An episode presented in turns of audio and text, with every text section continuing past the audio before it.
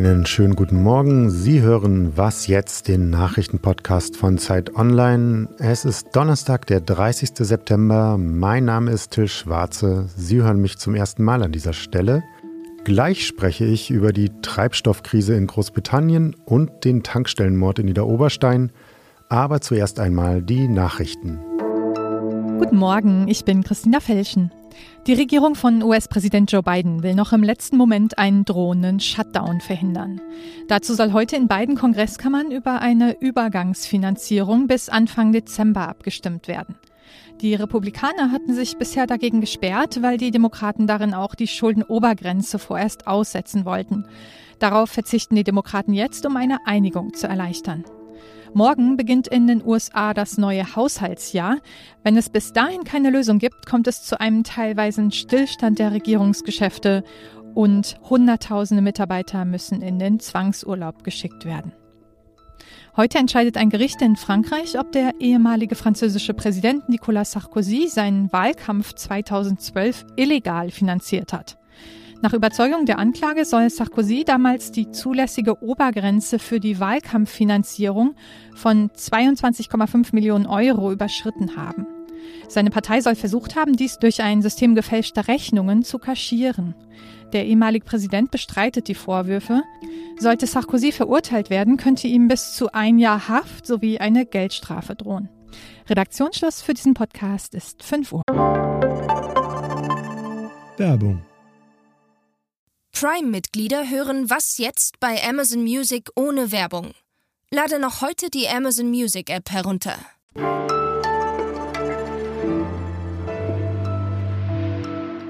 In Großbritannien herrscht derzeit Benzinmangel. In manchen Landesteilen hatten zwischenzeitlich 90 Prozent der Tankstellen kein Benzin oder Diesel mehr. Dort, wo es noch Sprit zu kaufen gibt, bilden sich lange Schlangen. Es gibt auch Berichte über Panikkäufe und Rangeleien an den Zapfsäulen. Dabei fehlt es in Großbritannien eigentlich nicht an Benzin, sondern an Lastwagenfahrern, die es aus den Treibstoffdepots an die Tankstellen bringen könnten. Unsere Korrespondentin Bettina Schulz lebt in London und hat den Mangel selbst zu spüren bekommen. Hallo Bettina. Ja, hallo nach Berlin. Als Reaktion auf den Spritmangel hat die britische Regierung den Einsatz der Armee und die Vergabe von kurzfristigen Visa an ausländische Lkw-Fahrer angekündigt. Bekommt die Regierung so die Treibstoffkrise in den Griff? Ja, also das sind natürlich kurzfristige Maßnahmen, die sicherlich irgendwie helfen, aber die das Grundproblem ja nicht lösen. Man kann sicher versuchen, kurzfristig für einige Wochen Fahrer aus der EU anzuheuern. Wobei die Reaktionen von Lastwagenfahrern aus der EU jetzt schon zeigen, dass die jetzt nicht scharenweise hier nach Großbritannien kommen. Ja, also dafür sind die Visa-Anträge zu kompliziert. Der Lohn ist hier ja sehr gering und die Arbeitsbedingungen sind so schlecht. Und außerdem geht es nicht nur darum, dass die Fahrer fehlen, sondern dass die EU-Speditionen hier in Großbritannien wegen der komplexen Grenzformalitäten ja nicht mehr so umfangreich anfahren wie früher. Also Premierminister Boris Johnson, der stolpert hier von einer Krise in die nächste, ohne dass er und sein Kabinett auf die Situationen vorbereitet wären. Ja, die haben sich natürlich auch nie richtig Gedanken gemacht, welche Konsequenzen der Brexit haben könnte. Mhm. Du sprichst den Brexit an. Nicht nur beim Benzin herrscht ja derzeit Mangel in Großbritannien. Auch bei Lebensmitteln zum Beispiel gibt es Versorgungsschwierigkeiten. Die Regierung betont, es liege auch an der Corona-Pandemie. Aber ist denn doch vor allem der Brexit dafür verantwortlich, wie Kritiker sagen? Naja, also es liegt an beiden. Ja, also die Corona-Krise, die hat ja in ganz Europa zu Schwierigkeiten in den Lieferketten geführt. Aber der Brexit, der verschärft die Situation. Ja. Und der Grund ist, dass wegen des Brexit und der Corona-Pandemie ein Großteil der EU-Arbeiter ja zurückgegangen ist in die EU. Deshalb fehlen jetzt natürlich überall diese Fachkräfte. Ja, also wer große Lastwagen fährt, der ist fachlich gut ausgebildet. Und wer Benzin oder Chemikalien fährt, ist recht. Ja, oder sagen wir mal die Rumänen, die hier in den Schlachthöfen gearbeitet haben, ja, die sind hochqualifiziert. Die Volkswirtschaft hat viel zu lange davon gelebt, billige Arbeitskräfte aus der EU einzusetzen. Und das zu ändern, das erfordert ein Umdenken und Investitionen in die Berufsausbildung und jahrelang Zeit. Aber das Problem ist, dass Investieren hier schon immer eine Schwäche der britischen Wirtschaft war. Und welche Folgen hat das für die politische Stimmung im Land? Gibt es ein Umdenken auch in Sachen Brexit? Ja, die Stimmung ändert sich. Also ich habe jetzt schon mit Brexit-Anhängern gesprochen, die das erste Mal so gesagt haben, dass sie ihre Entscheidung bereuen würden. Das Problem ist, dass es keine Partei gibt, also auch nicht Labour, die das offen sagen und kritisieren, aus Angst, dass sie die Brexit-Wähler verlieren würden. Ja, man darf ja auch nicht vergessen, dass Labour natürlich den Brexit-Handelsvertrag mit unterschrieben hat und das wird ihnen natürlich jetzt vorgehalten. Ja, also das ist das Problem. Es fehlt hier eine starke Oppositionspartei, die die Regierung zur Rechenschaft ziehen würde. Mhm. Und was könnte die äh, derzeit herrschende Krise, die Mangelwirtschaft beenden?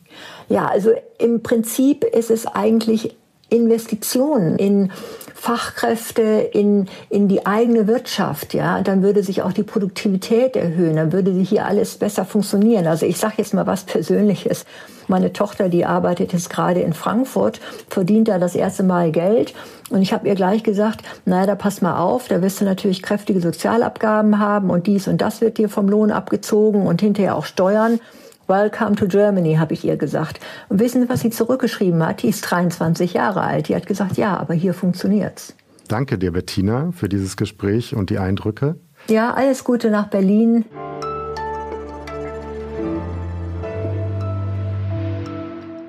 Und sonst so?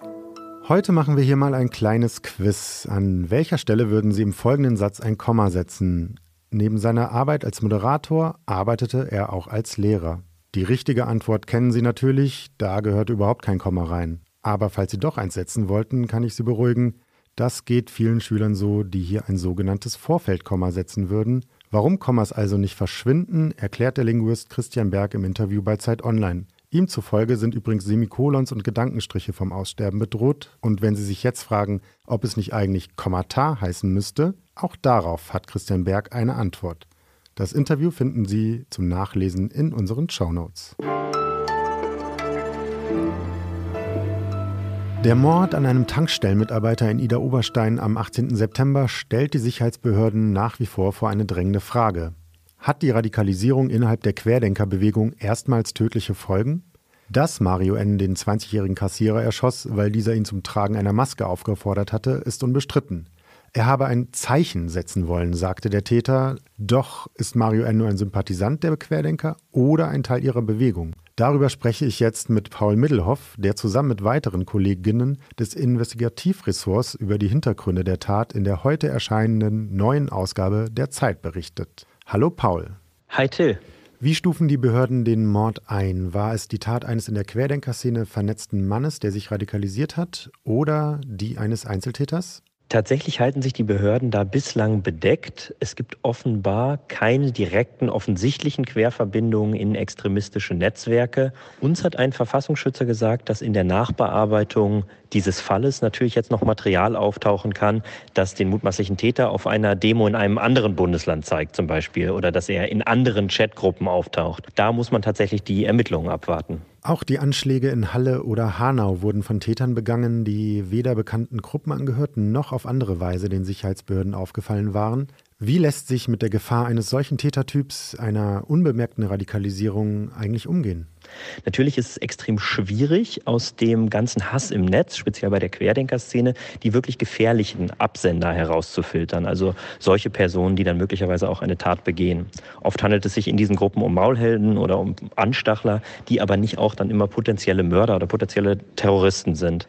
Es ist also eine Frage, die Frage nach dem Tätertypus und wie bekommt man diese Leute präventiv zu fassen, die sowohl die Polizei als auch den Verfassungsschutz vor riesige Herausforderungen stellt. Welche Folgen hat der Tankstellenmord für den Umgang der Behörden mit dieser Bewegung? Und erwarten Verfassungsschutz und Polizei eine weitere Radikalisierung der Szene?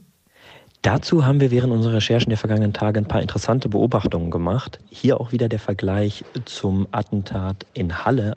Dort im Gerichtsprozess haben BKA-Experten ausgesagt zu den technischen Plattformen, auf denen der Attentäter sich bewegt hat. Das waren Imageboards wie 4chan oder 8chan oder auch Spieleplattformen wie Discord und Steam. Und diese Expertinnen und Experten waren erschreckend blank auf diesem Gebiet, hatten extrem kleinen Wissensstand.